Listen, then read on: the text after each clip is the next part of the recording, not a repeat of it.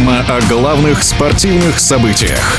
Спортивный интерес.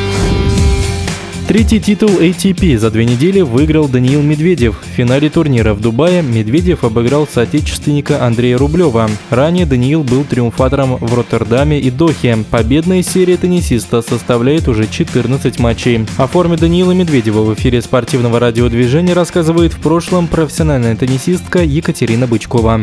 Как можно оценивать кондиции теннисиста, который выиграл три турнира подряд? Наверное, как великолепные, по-другому здесь сказать нечего. Еще по ходу третьего турнира обыграл первую ракетку мира Новака Джоковича в двух партиях. Ну, наверное, он играет сейчас очень уверенно и очень круто тут, как бы без вопросов. Смотрела по ходу турнира матч Даниила, и э, ну, он действительно слишком хорош сейчас. Очень крутую набрал форму и уверенность в себе. Показывает, ну, прям точный, безошибочный и качественный теннис. Поэтому наверное, было понятно, что Андрею будет сложно. Во-первых, изначально э, Рублев, по-моему, там то ли не обыгрывал Медведева, то ли себя обыгрывал то один раз там когда-то давно.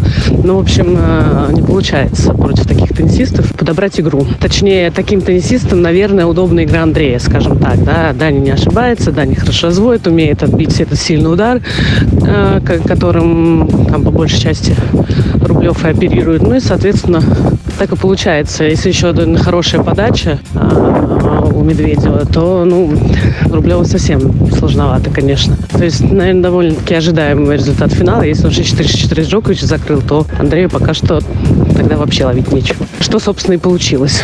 Ролан Гарос и Грунт – это, конечно, не совсем покрытие Медведева, а, что удивительно с учетом его там стабильной игры на задней линии, но вот не нравится ему. А по поводу Умблдона не будем гадать, будем ждать. Если допустят российских спортсменов, тогда и будем обсуждать, с учетом того, что, возможно, они опять не будут там выступать. В эфире спортивного радиодвижения была в прошлом участница турниров «Большого шлема» Екатерина Бычкова. Спортивный интерес.